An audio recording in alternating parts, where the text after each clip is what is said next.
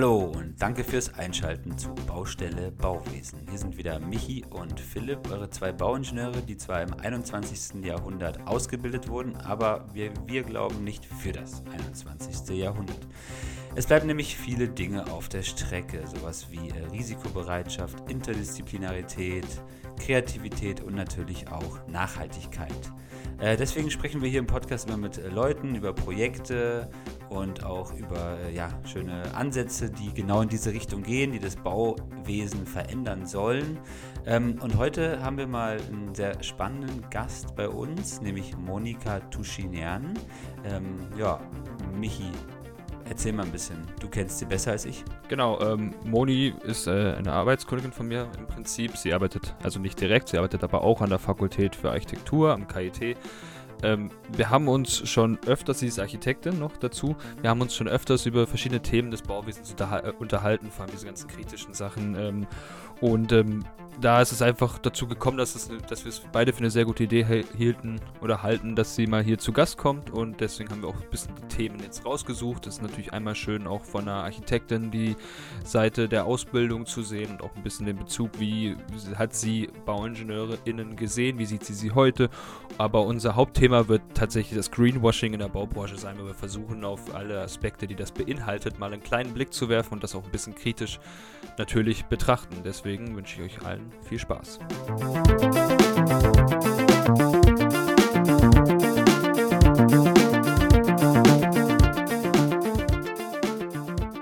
Hi Modi, schön, dass du heute bei uns im Podcast zu Gast bist. Hallo Michi und Philipp und danke für die Einladung. Ja, schön. ich sitze raus. Egal. Ähm, gehen wir direkt zur ersten Frage, Moni. Ähm, du bist ja auch aktiv und auch auffällig, ähm, wenn es darum geht, Themen wie Nachhaltigkeit im Bau ein bisschen voranzupushen. Auch mal gerne in deinen Instagram-Post bist du auch mal kritisch gegen das Establishment oder auch gegen etablierte Projekte oder auch sonst irgendwelchen ähm, Zukunftsflauseln, die sich manche PlanerInnen ausdenken. Ähm, hat sich bei dir dieses Bewusstsein eigentlich dafür, die Baubranche auch mal kritisch zu beäugen und auch in die Aspekte Nachhaltigkeit sie weiterzuentwickeln, schon sehr früh im Bau äh, in deiner Karriere entwickelt oder zu welchem Zeitpunkt kam das? Ich glaube, das trat sehr spät ein, wenn ich ehrlich bin. Und ich glaube, wenn wir alle ehrlich sind, ist es bei sehr vielen genauso der Fall gewesen.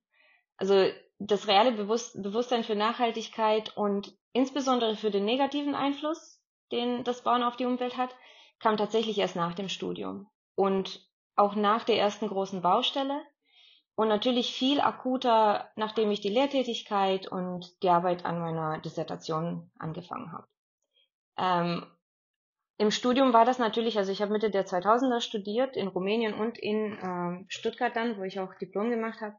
Und da herrschte schon ein Bewusstsein für so das Thema der grünen Architektur, Sustainability und so weiter, aber es war zumindest an der Uni Stuttgart geprägt von so einem Techno-Utopismus, der mir besonders suspekt war, weil die meisten Arbeiten, die Entwürfe, die sich damit beschäftigten, waren immer noch so in diese Norman Foster Nische, wo man Hochhäuser entworfen hat mit Propellern drauf. Da wurden innovative äh, Technologien mal ausgelotet. Aber das schien mir damals sonderbar. Ich habe damals nicht verstanden, warum. Und die Erkenntnisse folgten erst daraufhin und jetzt rückblickend kann ich natürlich auch verstehen, warum mich damals so das Thema der Nachhaltigkeit gar nicht beschäftigt hat.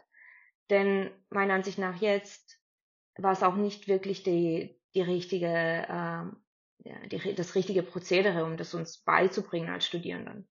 Also Nachhaltigkeit kam viel, viel später so im, im Praxisbewusstsein. Ja, es ist ja bei, sag ich mal, bei Philipp und mir ähnlich. Ich weiß nicht, wir haben da auch schon drüber geredet, aber während dem Studium habe ich mir da auch noch nicht so viel Gedanken drüber gemacht. Ähm, auch so Themen, die ich jetzt interessant finde, wie Bauen im Bestand und sowas, so Fächer habe ich nicht mal belegt, weil ich gar nicht, mir gar nicht bewusst war, dass es relevant sein kann. Jetzt mittlerweile ärgert es mich ein bisschen, aber ich habe jetzt die Möglichkeit, die Vorlesungen jetzt zu besuchen. Äh, aber trotzdem, ähm, du hast es jetzt schon so ein bisschen angerissen, weil die nächste Frage kommt ja jetzt auch, so ähm, geht wahrscheinlich in die, schlägt in die gleiche Kerbe, wie man so schön sagt. Äh, zum Thema, äh, was hat dir in der Ausbildung in der, als Architektin gefallen im, im Studium? Und was hat dir nicht gefallen? Also gefallen hat mir damals alles. Weil es hat diesen intellektuellen Horizont, also sowohl als ich in Rumänien, in Bukarest und dann auch später in Deutschland, in Stuttgart studiert habe, es hat diesen intellektuellen Horizont halt unheimlich geweitet. Und weil alles interessant ist, ähm, hat auch alles Spaß gemacht. Die Sachen, die nicht Spaß gemacht haben, waren so, wie man sagt, so few and far between. In Stuttgart gab es ab und zu mal so die Möglichkeit, ein paar ECTS-Punkte zu sammeln und Projektmanagement zu lernen oder mal so ein Seminar zu belegen. Davon habe ich mich ziemlich weit gehalten. Ähm, und ich muss leider halt auch gestehen, Baukonstruktion, so die, die praxisnahe Ausbildung, habe ich damals auch nicht wirklich gesucht. Und in Stuttgart damals, es gab noch keinen Bachelor und Master, wir waren im Vordiplom, Hauptstudium, vieles war optional. Und dann hat man sich natürlich auch so ein bisschen an die Fachgebiete, Professoren, Institute, wie sie auch immer hießen und heißen, gehalten, die einem Spaß gemacht haben. Und ich war ja in dieser Entwurfsschiene, öffentliche Bauten, bla bla bla. Baukonstruktion habe ich, also natürlich die obligatorischen Kurse, aber jetzt nicht viel mehr belegt. Und da wäre schon die erste Kritik am Studium, es hat mega Spaß gemacht, aber ich war für die Praxis einfach tragisch unvorbereitet. Und das hat sich natürlich gerecht. Aber andererseits glaube ich, ähm, ich würde es heute nicht anders machen, denn ich weiß nicht, wie ihr das seht, aber mein Eindruck war so, die Praxis lernt man eher am Bau. Und die Sachen, diese weite Horizont und die Leidenschaft für den Beruf und kritisches Denken und einfach diese Neugierde, was ja auch so diese Profession angeht, das waren eben genau diese romantischen, verklärten äh, Prinzipien, die mich auch durch so ein bisschen ähm, weniger optimistische Zeiten so im Beruf geführt haben. Ob ich damals wusste, wie man einen Pumpensumpf äh, abdichtet, das, ist, das, das war und bleibt egal. Hat man später gelernt und geweint. Wie ist denn das in der Ausbildung äh, zu, zu Architektin bezüglich jetzt irgendwelcher Pioniere und Pionierinnen, die man da lernt? Da lernt man doch viel, viel mehr als, als im Bauingenieurwesen. Wie war das oder hat dich das eher beeindruckt oder eher nicht? Das ist eine gute Frage. Da, da ist auch so ein Podcast in sich, ähm, aber ich versuche es mal so ganz kurz zu halten. Die, meine zweite Kritik an die Ausbildung damals und auch noch heute, wobei vielleicht ist heute so ein bisschen ein kritischerer Blick auf diese Pioniere und die alten Meister zu werfen, war schon, dass da, wir da sehr unkritisch waren. Ähm, wir haben, wir waren auch sehr unpolitisch, also zumindest so in meinem Bubble dieser guten Entwerferinnen, die Studierenden, die halt immer ihre, ihre Einser entworfen haben, aber jenseits davon halt kein großes Interesse hatten an, was Architektur jetzt so an, an diesem Netzwerk von, von Einflüssen und Bedeutungen war. Also man hat es irgendwie schlecht kontextualisiert, sage ich mal. Und in dem Zusammenhang ähm, wurde es uns auch nicht wirklich beigebracht, kritisch auf diese Menschen zu gucken, die wie man so schön sagt, so, sie sind gelaufen, damit wir rennen können, aber ähm, es war schon, also wenn man jetzt drauf blickt, dass man über Philip Johnson und Adolf Loos gesprochen hab, hat, als wären das so unsere so, so Leute, die zu vergöttern waren, dass man über Louis Kahn gesprochen hat, ohne seine ähm, die die weiblichen Akteure, in seinem Leben, die zu auch den großen architektonischen Erkenntnissen geführt haben, so in seiner Praxis, kein Wort verloren hat. Wir haben nicht über weibliche Architekten gesprochen. Ich glaube, ich habe bis ins vierte Semester gedacht, dass äh, Ray Eames ein Typ war. Ich dachte, das wären Brüder.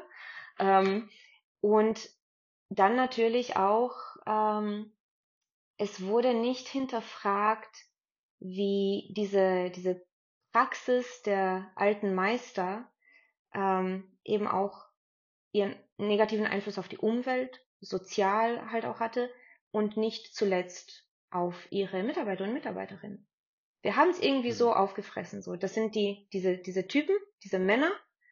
Und ohne ihr Werk oder den, die Bedeutung des Werks irgendwie bagatellisieren oder schwächen zu wollen.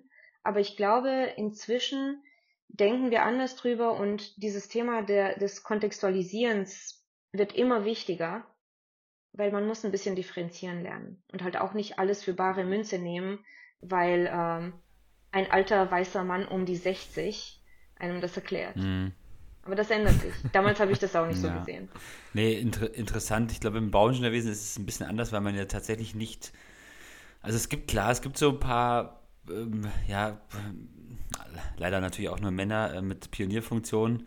Äh, Aber ich glaube, dass es in der Architektur schon nochmal ganz anders ist in der Ausbildung, dass man halt voll krass sich diese einzelnen Objekte so krass analysiert, die Geometrien analysiert, Epochen da irgendwie analysiert auch und sowas. Es ist ja mega wichtig, aber andererseits ist es halt auch voll die Bubble, ne? Die man dann in der Ausbildung durchläuft dann. Ja, ich, ich finde auch bei den, bei den Ingenieuren ist es halt schon, was halt ein klarer Unterschied ist, dass es halt in der Architektur auch nicht nur diese, diese Epochen gibt, sondern auch diese ganzen, die ganzen Stile halt, die sich dann auch irgendwie daraus entwickelt haben, vor allem in den letzten 100 Jahren und im Ingenieurwesen, selbst wenn man da über, also ich finde es einfach krass, zum Beispiel, es gibt ja dann diese, diese drei großen, vier großen Namen so im Schalenbau, ähm, die ja für Ingenieure schon irgendwie relevant sind, aber ich habe halt im Studium nie von denen gehört, also das ist jetzt auch so ein Beispiel, ähm, das ein bisschen anders macht. Was sie jetzt vom Kontext des, des Menschlichen her äh, sowieso gar nicht, also was sie im Privatleben gemacht haben oder wie sie sich privat geäußert haben, sowieso wenig. Ich weiß es auch bis jetzt tatsächlich nicht. Ich weiß, dass Heinz Isler coole Schalen gebaut hat. Ich weiß aber nicht, was das für ein Typ war. also so. Ähm, da, da, ist ja so, diese Diskussion drin. Ja. Ob, ähm, ob es wichtig ist, ob man äh, den Mann vom Werk trennt. Und ich glaube, das ist auch ein Podcast für sich. Aber ich glaube, es ist auf jeden Fall wichtig, dass man einfach dass man darüber Bescheid weiß. Und wie jeder und jede damit umgeht, ist ein ganz anderes Thema. Aber einfach ähm, auch deren politische Haltungen mal sondieren.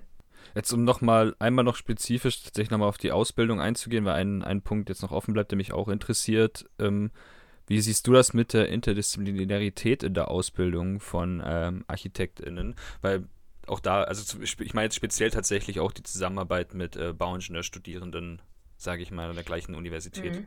Also, so wie ich das erlebt habe, und wie gesagt, es war ein Bubble, weil ich habe mich ja auch an die Lehrstühle gehalten, wo die Entwürfe angeboten haben, die mir lagen. Also ich habe auch nie einen Entwurf äh, belegt. Damals war der Jan Knippers ja noch da. Hätte ich zwar immer, ich habe es immer bewundert, so aus der Ferne. Es waren interessante Sachen, aber es war eben nicht mein Schwerpunkt. Deswegen kann ich das jetzt so genau nicht beantworten. Es ist nur so meine, mein Tunnelblick irgendwie. Aber da muss ich halt auch sagen, ähm, der Diskurs wurde nicht besonders gepflegt und es wurde uns auch tatsächlich als Architekten und Architektinnen oder Studierenden so ein bisschen eingetrichtert, dass die anderen der Feind sind. Also vor allem, wenn es so um Ingenieure ging, da ist so ein, da ist ein Ton drin, dass man halt nicht immer so alles abkaufen muss, dass man alles, alles, was ein Bauingenieur sagt, ein Tragwerksplaner oder eine Planerin, so kurz ganz kritisch äh, zu betrachten hat. Und das ist natürlich richtig, man muss alles irgendwie kritisch betrachten. Aber ähm, tatsächlich, als ich dann in den Beruf eingestiegen bin, ähm, da hatte ich einen ganz anderen Blick und ich muss sagen, ich habe wirklich nur positive Erfahrungen gesammelt. Und das war nicht die Idee, mit der ich aus dem Studium ging.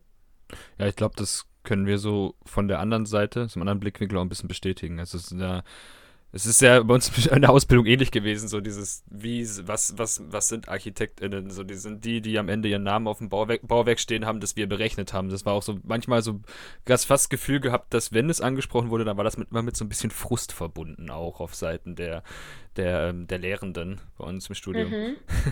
bei uns auch, aber ich glaube, da ist ein Thema drin, so um kurz zurückzublicken auf das, äh, diese Pioniere, alten Meister und so weiter.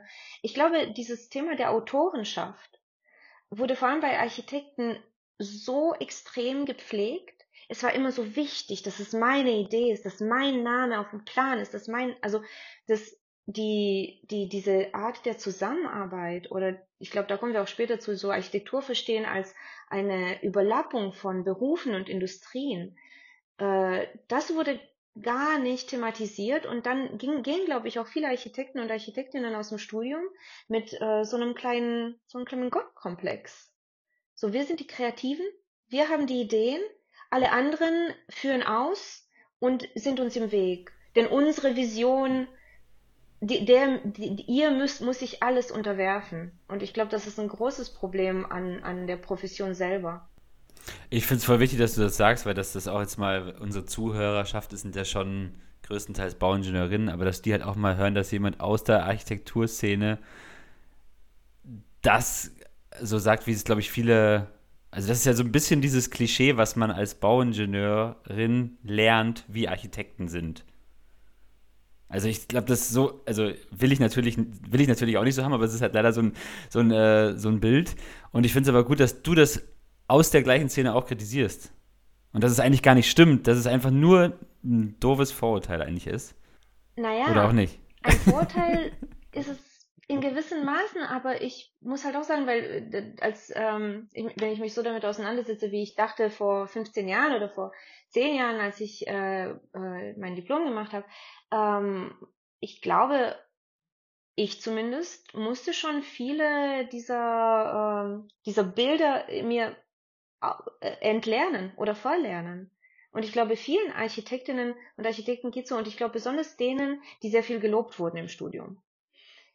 Dann mhm. entwickelt man irgendwie schon so, so einen kleinen Mythos um den Beruf, um seine eigene Person. Und mh, mm, es ist nicht immer weit hergeholt, wenn beispielsweise andere äh, Protagonisten am Bau schon ein bisschen äh, kritisch schmunzelnd auf Architektinnen und Architekten gucken, weil es schon so. Es ist unsere Verantwortung. Damals, also wir waren, wir sind alle Kinder unserer Zeit. Wir haben es nicht besprochen. Ich glaube, man muss es jetzt immer wieder ein bisschen äh, untersuchen und sich selber mal diesen Spiegel vorhalten. Vorteil schon, aber hat einen, hat einen wahren Kern auf jeden Fall. Also mehr Vorurteil, äh, mehr Wahrheit als Vorurteil. Naja, schade. naja, wir, jeder, jeder, soll seine, jeder soll seine Erfahrungen einfach machen und, ähm, und, das, äh, und das einfach mal kennenlernen. Auf jeden Fall den Kontakt suchen, die Interdisziplinarität suchen, ist, glaube ich, für beide äh, Fachrichtungen sehr wichtig und könnte man schon als Regel so festhalten, ne? Auf jeden Fall. Okay, schön.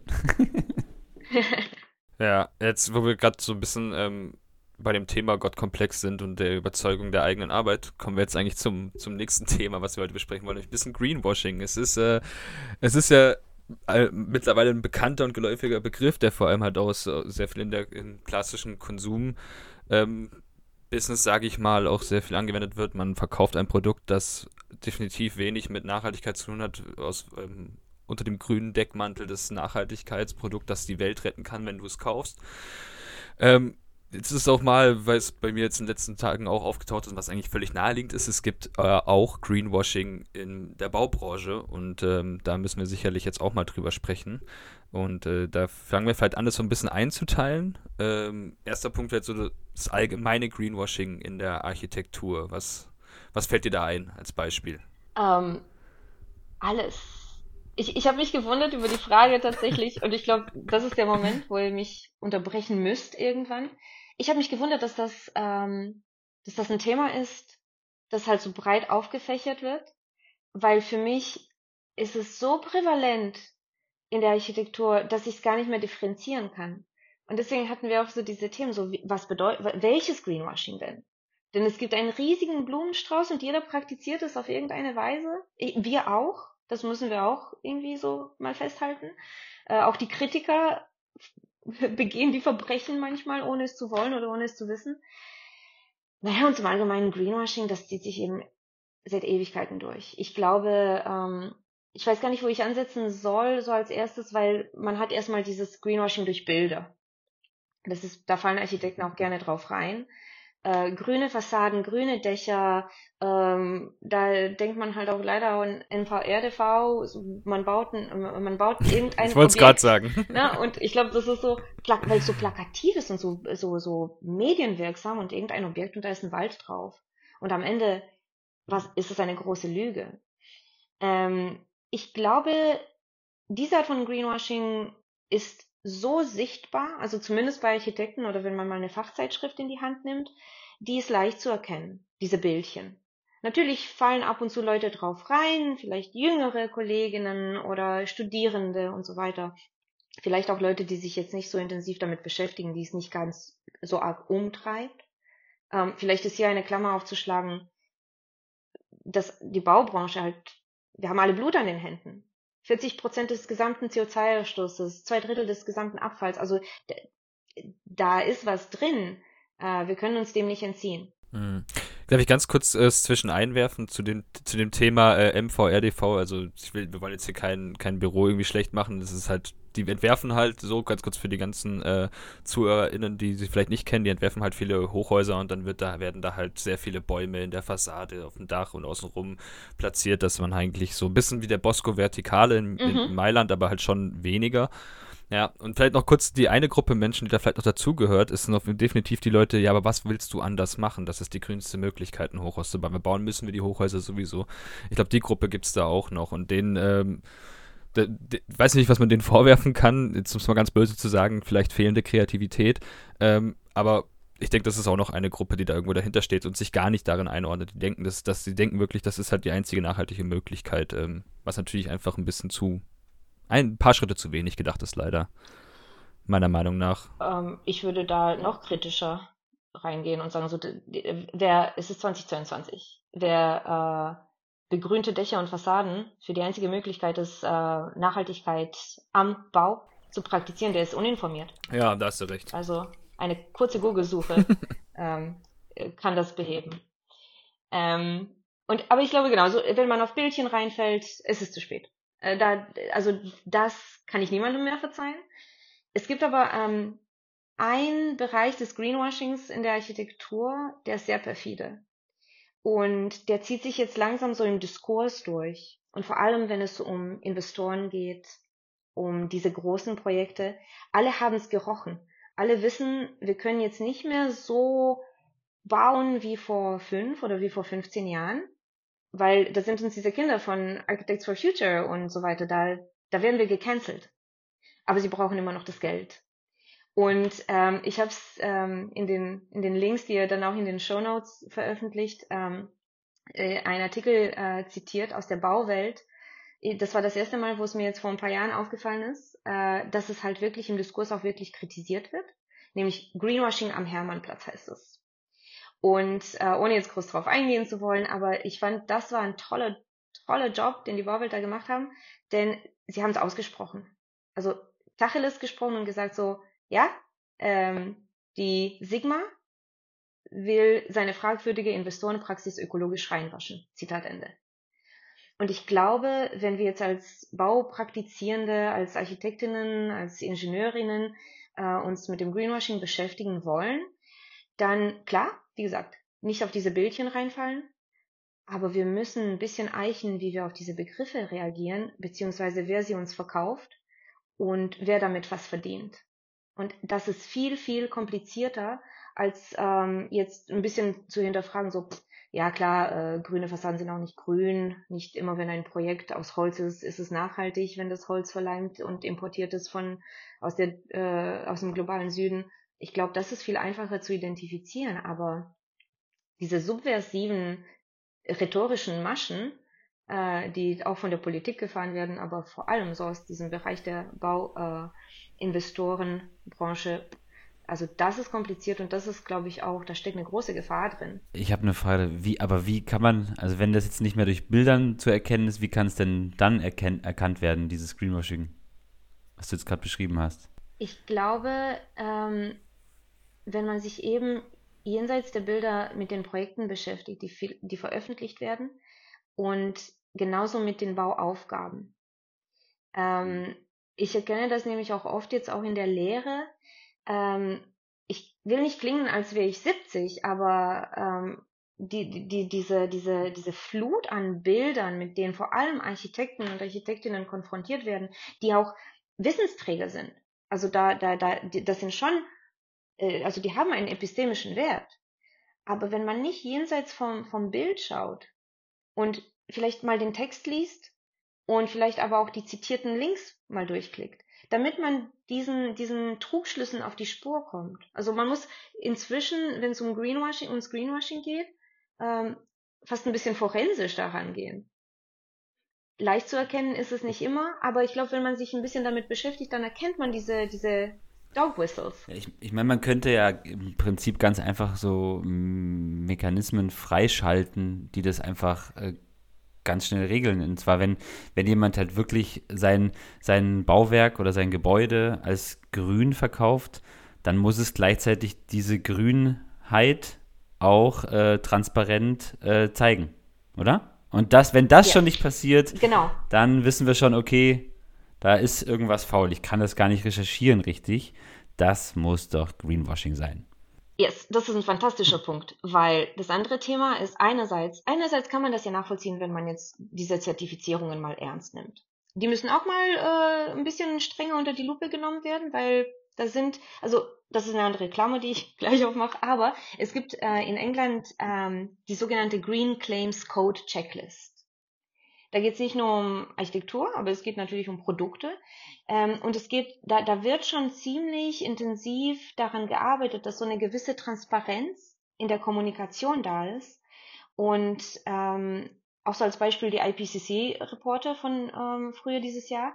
Wenn Wissenschaftlerinnen fähig sind, diese sehr, sehr komplizierten Sachverhalte ähm, klar zu kommunizieren, dann li liegt es auch in unserer Pflicht. Und ich glaube, es ist genau das, was du sagst, Philipp, nämlich, dass so ein, ähm, ein Apparat gepflegt wird, den wir befolgen müssen, weil in der, ähm, wenn, wenn wir genau die, über dieses grüne, nachhaltige kommunizieren. Und die andere Klammer eben mit diesen Zertifizierungen, ähm, ich glaube, da wird ja auch weiter gearbeitet, dass die präziser werden, dass sie halt auch ein bisschen ähm, nicht nur um die CO2-Ausstöße so rotieren, sondern halt alle Folgen ähm, oder alle klimatischen, ökologischen, sozialen Folgen äh, von der Baupraxis ähm, mal umfassen. Ich glaube, da wird gearbeitet, aber es ist sehr, ich glaube, es ist sehr, sehr wichtig, dass, ähm, dass eben so ein Apparat unabhängig funktioniert und halt auch gefüttert wird, weil die, die, die, die Rhetorik, die Methoden, die ändern sich ja permanent. Ja, ich finde das jetzt, ähm, das mit dem Apparat ist ja so die Schwierigkeit. Also man kann ja jetzt sagen, es gibt den DGNB und das DGNB Nachhaltigkeitssiegel. Wir kommen gleich noch, glaube ich, kurz auf die Zertifizierungen. Ähm, aber die sind ja, erstmal sind sie freiwillig. Äh, zweitens kann man auch hier ein bisschen kritisieren, weil man sich ja doch auch ein bisschen sein Ergebnis so zurechtschieben kann. Wenn man halt auf der einen Seite was macht, dann kann man auf der anderen Seite ein bisschen schmutziger arbeiten. Ähm, da muss man jetzt, kann ich jetzt auch noch mal ein Beispiel nehmen. Das haben Philipp und ich ja auch vor ein paar Wochen jetzt in einer Ausgabe gehabt über den Stadienbau. Ähm, zum Beispiel das Education City Stadium in Katar ähm, hat irgendwie auch vom äh, Global Sustainability Assessment System eine 5-Sterne-Bewertung gekriegt als erstes, als erstes Stadion. Und mm, ja, das, das, passt für mich einfach nicht drauf, dass dieses Gebäude 5 Sterne Nachhaltigkeit haben kann, allein wenn du es durch einen Lebenszyklus betrachtest und durch die und durch so viele verschiedene Punkte und da das ein klimatisiertes Stadion in Katar ist, wie kann das funktionieren, dass die die, die, die fünf Sterne haben? Kann, man kann mir nicht erzählen, dass die, dass die Klimaanlage ähm, CO2-neutral läuft, wenn da, wenn da Fußball gespielt wird. Also ich verstehe es nicht. Also da, da, da, da hört bei mir irgendwie auch dann dieses Verständnis zu diesem Wertesystem auf und dann müssen wir uns natürlich wieder fragen, was mit den Mechanismen dann, dann ist, weil dann musst du gucken, wie kontrolliere ich das und wann sage ich jemandem, du darfst dein Projekt sozusagen nicht als grün verkaufen, weil du lügst im Prinzip. Also ist echt schwierig. Und ähm, damit, also beschäftige ich mich auch und ich komme auch nicht so ganz dahinter. Also natürlich, also wir können ja alle keine, keine final, äh, keine Lösungen vorschlagen, die jetzt allgemein gültig sind. Aber ich glaube, der Diskurs ist erstmal wichtig und auch sowas, apropos DGNB und Lead und so weiter, ähm, weil das Thema des äh, Stadions in Katar, ähm, auch wenn es durch irgendwelche magischen, technischen äh, Möglichkeiten wirklich nachweisbar, ehrlich, rechnerisch nachweisbar grün ist, wenn man nur in CO2 denkt, ist es auch wieder äh, ein verlorener Kampf, denn da liegen, da, da, damit sind Verbrechen verbunden. Und wenn man eben halt am Bau die Nachhaltigkeit nur in CO2 misst, und nicht darüber nachdenkt, wie eben wieder diese sich überlappenden Industrien, was die für einen Einfluss haben auf die Welt.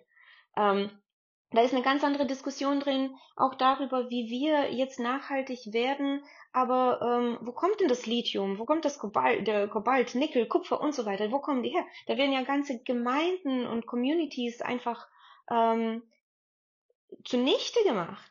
Das ist auch nicht nachhaltig den globalen Süden für unsere Zwecke missbrauchen, damit wir uns nachhaltig schimpfen können. Und wenn man eben auch diesen sozialen Aspekt mal mitnimmt, jetzt apropos Katar, äh, dann merkt man schon sehr genau, dass ähm, also je, auch jenseits von Lebenszyklen diese Zertifizierungssysteme ähm, besser geeicht werden müssen. Ich fände es ja schon mal einen guten Schritt, wenn sich ein, ein anerkanntes Nachhaltigkeitszertifizierungssystem hinstellen würde und aus, als Marketing-Gag einfach mal sagen würde, ich teste jetzt mal dieses Gebäude nach meinen Kriterien und veröffentliche das mal.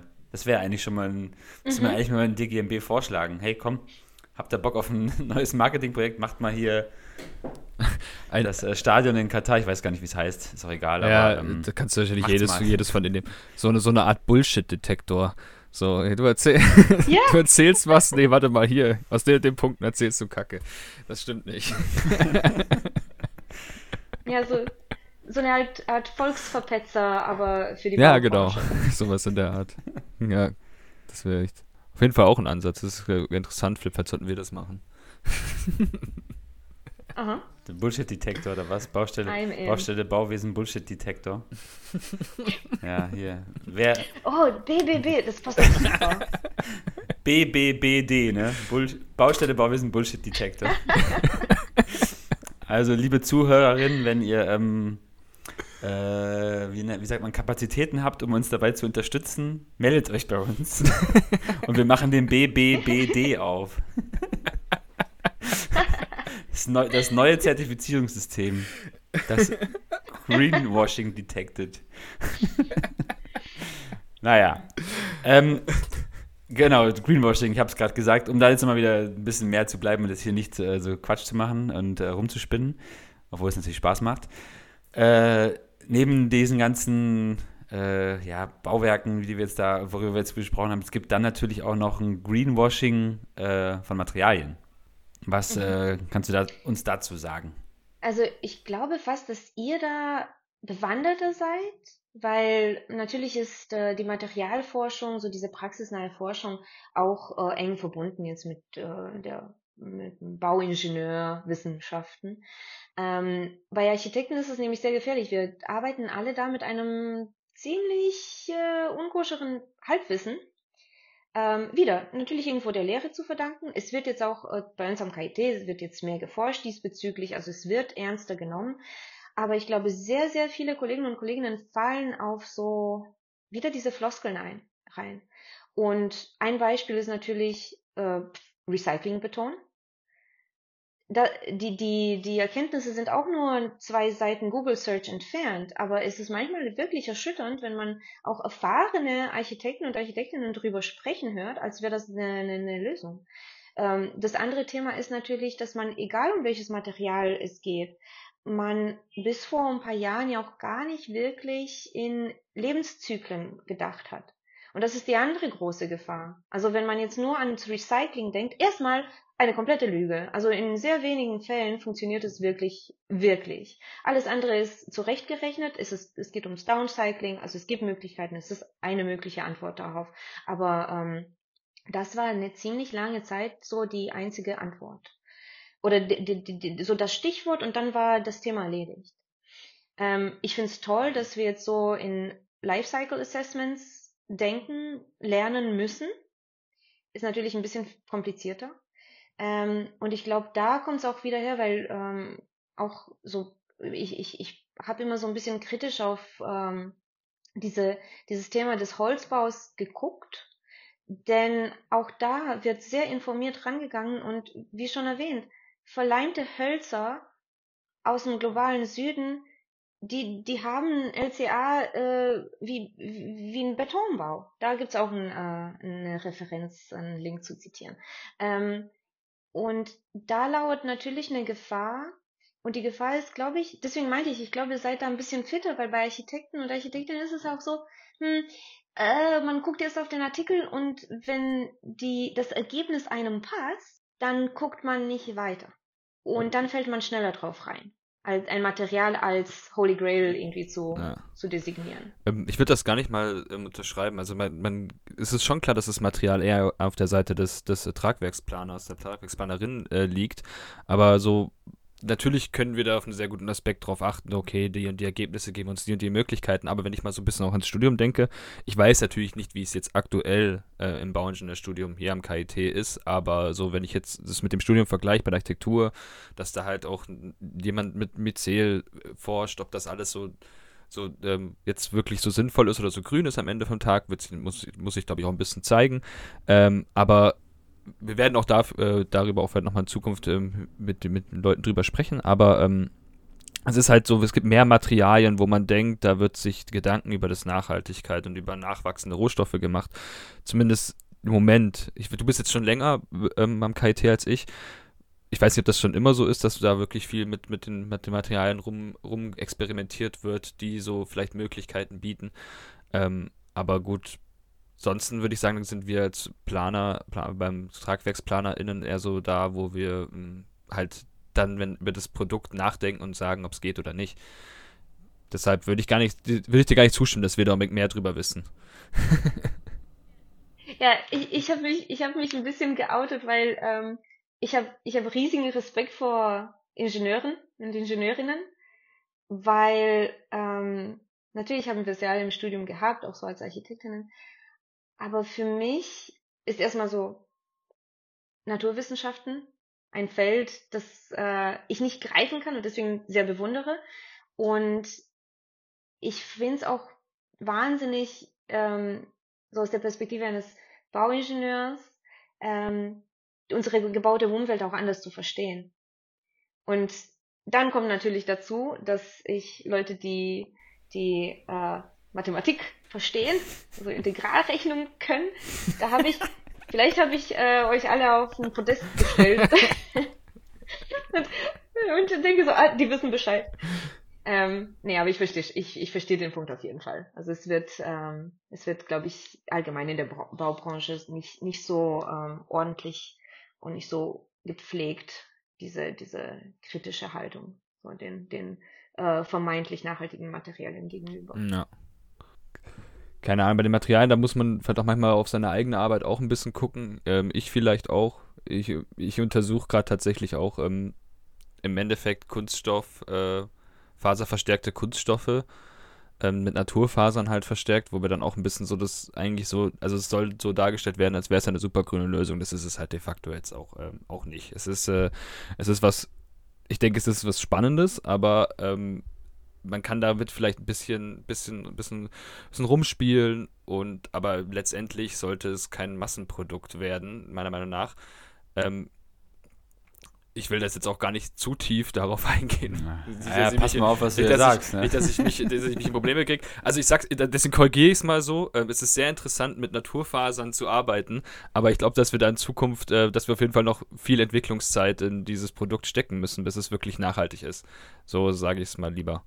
Ich bin sehr froh, dass du das erwähnst, weil ich wollte nicht die Erste sein, äh, die den Stein wirft. Aber natürlich ist dann nochmal dieses Thema drin. Ich bewundere, weil genauso wie ich Ingenieuren, Ingenieure und Ingenieurinnen bewundere und ich bewundere auch Leute, die sich jetzt, ähm, weil wie gesagt, ich, ich stehe diesem Techno-Utopismus sehr, sehr kritisch gegenüber. Ich persönlich glaube nicht, dass man ein Problem löst mit den gleichen Mitteln, die es verursacht haben. Aber das ist fast metaphysisch. Ich bewundere die Aufgaben und ich bewundere die Prozesse. Aber da läuft man auch immer Gefahr, eben diese, das da so als Holy Grail zu sehen. Und am Ende, ich meine, äh, ich, okay, diese Pavillonarchitektur, ne? Äh, die werden auch, also ich bin ja so aufgewachsen in Stuttgart. Ich war auch oft am IL, also ehemals IL, ITKE und ILEC und so weiter. Und ähm, ich verstehe den wieder, den epistemischen Wert. Also als epistemische Objekte finde ich die wahnsinnig wertvoll. Ich finde die Übung wertvoll und ich finde die, die Wissenschaft dahinter, dahinten faszinierend und wertvoll. Aber wenn man sich nur auf lauter Pavillons verlässt, die am Ende Sondermüll sind, dann bringt uns das wieder um, um die Früchte der eigenen Arbeit.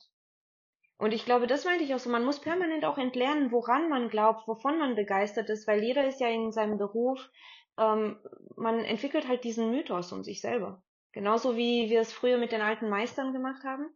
Äh, und ich glaube, das ist auch so ein Moment, wo ähm, ich es toll finde, wenn Leute, vor allem Leute, die sich damit beschäftigen, kurz die Klammer aufmachen, um es wieder zu kontextualisieren, damit wir nicht permanent in diese Fallen tappen, wo wir etwas für äh, die, die allgemeine richtige Lösung halten und aufhören, drüber nachzudenken.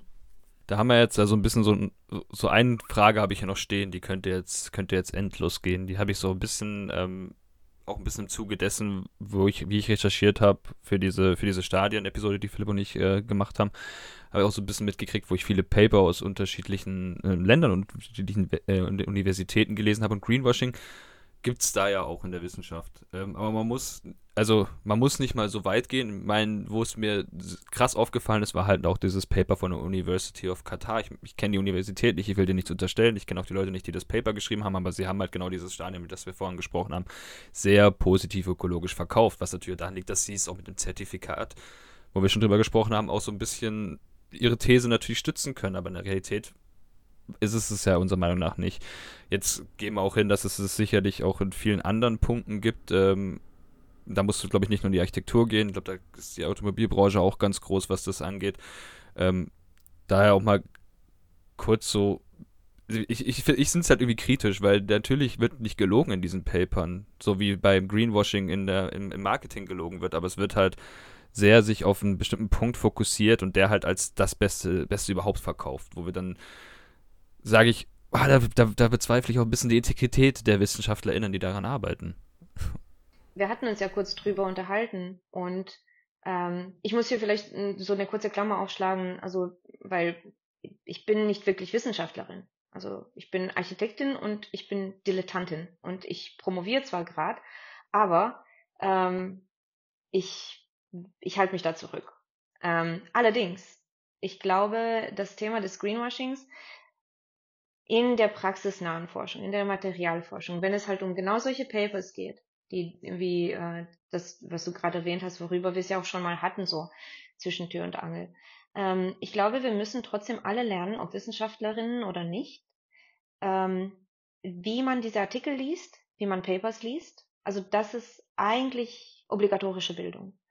Denn ähm, man erkennt es sehr oft, also wenn man erst in die zitierten äh, Sources geht, dass da, wo da der Wurm drin sein könnte. Und ich glaube, wirklich, wirklich für die Wissenschaft ist auf in, an allererster Stelle die Transparenz.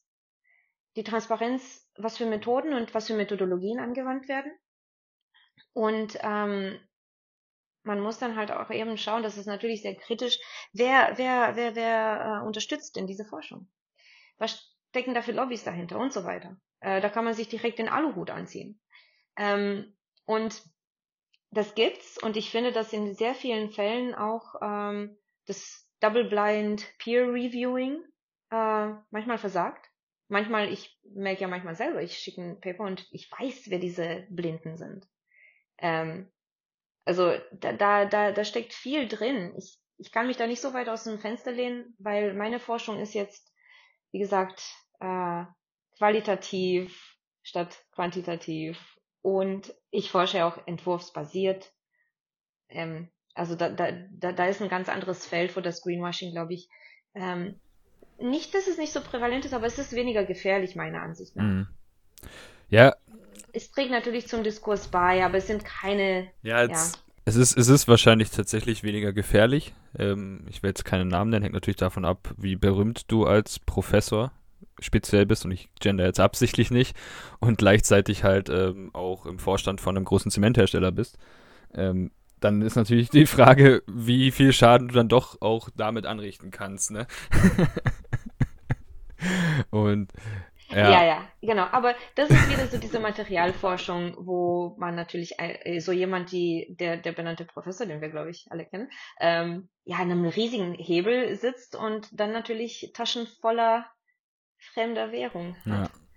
Gut, ähm, wir haben jetzt super viel über Greenwashing in so vielen, auf so vielen verschiedenen Ebenen in der Baubranche gesprochen. Ich weiß gar nicht, wie, äh, wie man das am besten, ob man das überhaupt schön zusammenfassen kann. Ähm, auf jeden Fall würde ich mal sagen, es findet auf so vielen Ebenen statt. Ähm, es ist definitiv nicht äh, zu übersehen. Und ähm, Moni, du hast es schon gesagt, man muss äh, am besten, oder wir haben es eigentlich alle so mehr oder weniger gesagt, am besten ist es, wenn man sich wirklich mit der Thematik auseinandersetzt. Was will dir welcher Mensch verkaufen und was genau steckt dahinter? Und oft reicht wirklich mal eine Google-Suchanfrage. Das ist ja das Schöne. Da hat das Internet sich auch sehr mit sehr vielen schönen Geschichten und ähm, Situationen auch gesammelt, was auch daran liegt, dass in der öffentlichen Meinung auch die Baubranche immer mehr unter, unter Druck steht und in der Kritik steht, wenn es um Nachhaltigkeit geht, was mich auch da sehr freut. Aber deswegen findet man auch mittlerweile von großen Zeitungsblättern zumindest zumindest mal einen kleinen Überblick, wo man sogar auch als Expertin, also ob man jetzt Bauingenieurin oder Architektin ist, auch mal ruhig einen Artikel lesen kann von jemandem, der beim Stern arbeitet und wenn es mal inspiriert dazu und mal dann auch diese Frage mal ganz kurz für einen aufwerfen kann. Wir haben dann die Möglichkeit, nach dem Artikel weiterzugehen, weil wir von der Materie Bescheid wissen. Aber ich sag mal so, jetzt, keine Ahnung, ob der Stern jemals was drüber geschrieben hat. Das war jetzt einfach nur eine willkürlich gewählte Zeitschrift. Ne? Ich will jetzt hier nichts empfehlen. Nur, nur mal als Gedanke, weil es halt ein großes Blatt ist. Ähm, genau, das ist. Äh, sage ich mal, die Möglichkeit, die wir dank unserer Ausbildung haben. Wir können drüber hinausschauen und wirklich mal die Dose öffnen oder die Box öffnen und reingucken. Genau, jetzt noch, ähm, willst du noch was dazu sagen? Ich wollte nur empfehlen, also apropos, ähm, so wie man jetzt in der, in der Presse zu Informationen kommt, damit man sich jetzt nicht in irgendwelche Archive äh, von spezi spezi spezifischen Fachliteraturen äh, begibt. Ich fand The Guardian immer eine exzellente Adresse. Äh, erstmal werden da wirklich gute Artikel veröffentlicht, auch zum Thema Bau, Greenwashing, grüner Kapitalismus äh, und Architektur. Es wurde auch viel geschrieben über, ähm, über das äh, Neon-Projekt und so weiter. Also The Guardian ist, glaube ich, eine to tolle Adresse. Die schreiben sehr viel darüber, sie beschäftigen sich damit und die Informationen sind auch leicht nachvollziehbar, leicht zu verfolgen. Ich bin ein großer Fan. Jetzt noch, weil du gerade was gesagt hast, ähm, welches, die Frage schmeiße ich jetzt zwischen ein, darauf bist du jetzt nicht vorbereitet. Aber ich bin jetzt, äh, weiß gar nicht, ob du das gerade genannt hast, aber welches Projekt, was so in Planung steht und in Zukunft soll, äh, stattfinden soll, findest du das absurdeste, von dem du jetzt jemals gehört hast? Ähm, also absolut The Line gerade, äh, weil das, äh, es ist gerade auch in der Presse und es ist so albern. Ich, ich mag nicht glauben, dass es real ist. Es ist so eine, die, die, die langweiligste Dystopie, und es ist, je länger man sich jetzt damit beschäftigt und schaut, was für Folgen das hat und die, die, die das soll realisiert werden. Es ist ähm, ja einfach einfach ähm, erschütternd, dass das wirklich Realität ist gerade. Und dass Architekten auch draufschauen und nicht kritisieren. Also das finde ich noch schlimmer.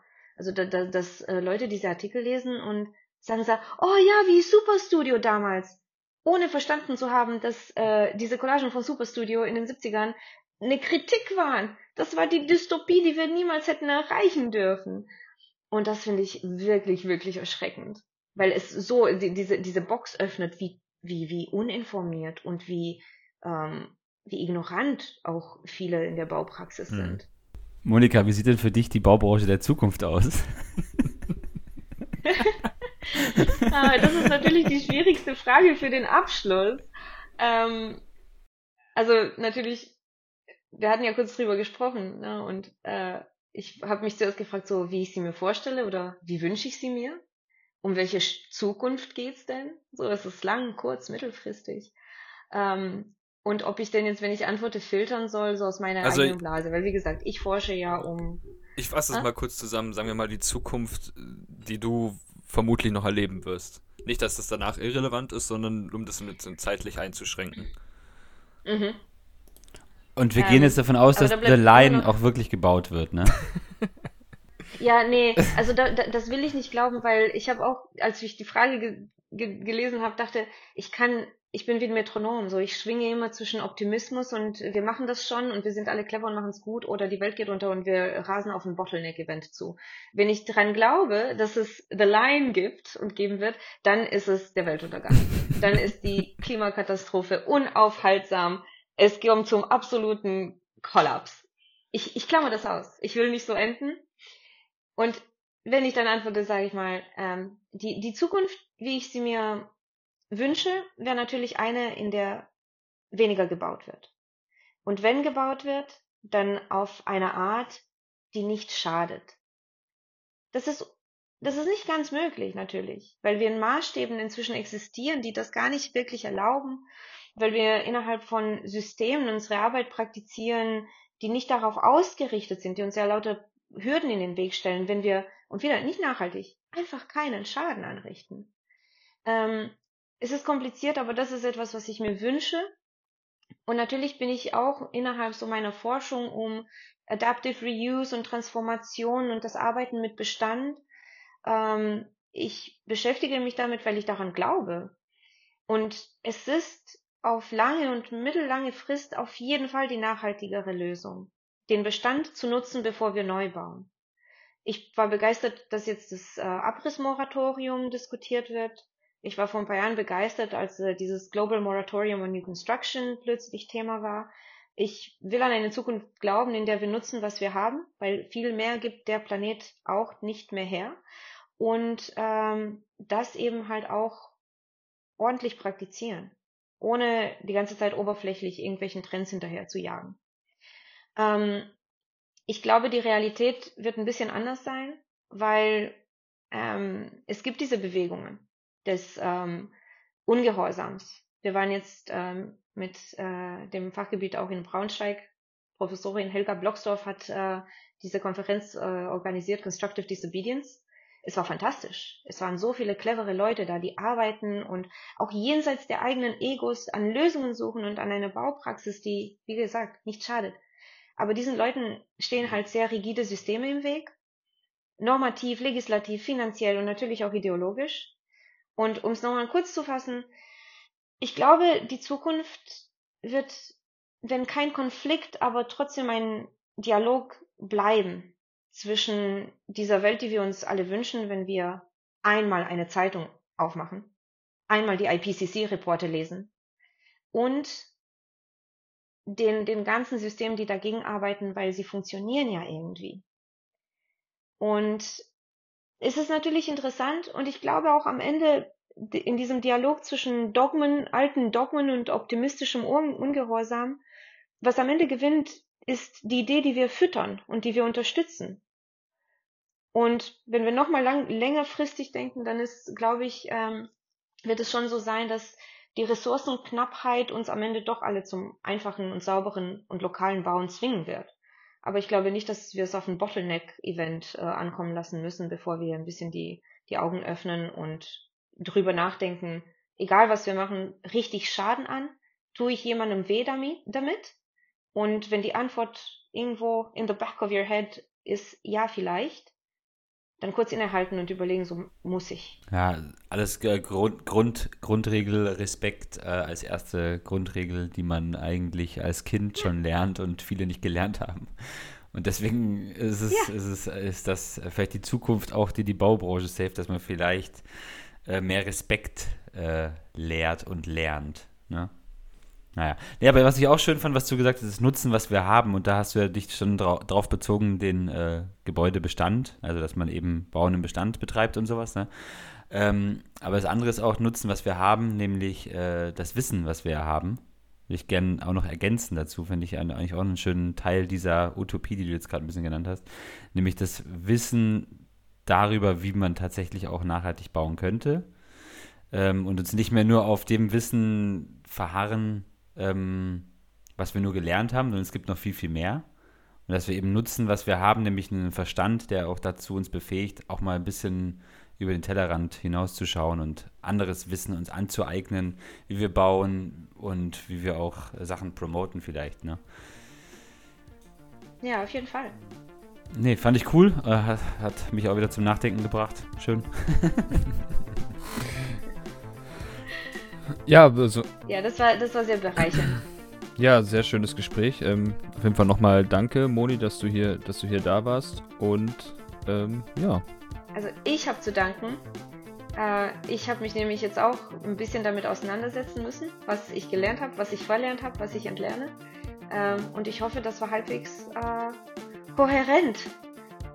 Und wenn nicht, dann Fragen. Ich meine, die Fragen gehen an, an, euch. So, ich bin, ich bin safe. nee, nee, du wirst schon verlinkt hier in den Show Notes. ja. Die kommen dann schon auch auf dich. okay, okay. Schön, nee. Danke, Moni. Danke, Moni. Ciao. Bye.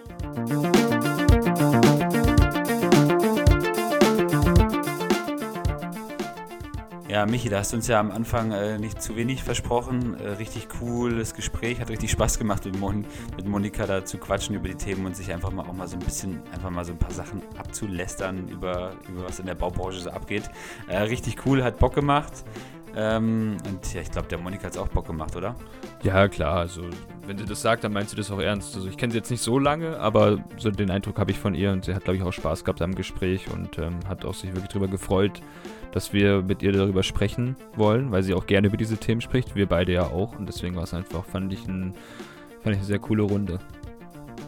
Ja, ich sehe das genauso. Ja, wie gesagt, äh, wenn ihr Kontakt aufnehmen wollt, dann könnt ihr entweder die Monika direkt anschreiben, die äh, wir hauen äh, mal ihr Instagram-Profil auf jeden Fall hier mit rein in die Show Notes.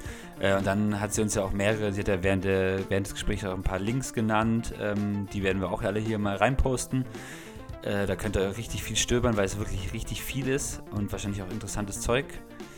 Und ja, ansonsten mit uns könnt ihr Kontakt aufnehmen über Instagram, Baustelle-Bauwesen oder eben über unsere Homepage www.baustelle-bauwesen.de oder auch bei LinkedIn. Ne? Ähm, meldet euch und yep, das war's. Ciao. Tschüss.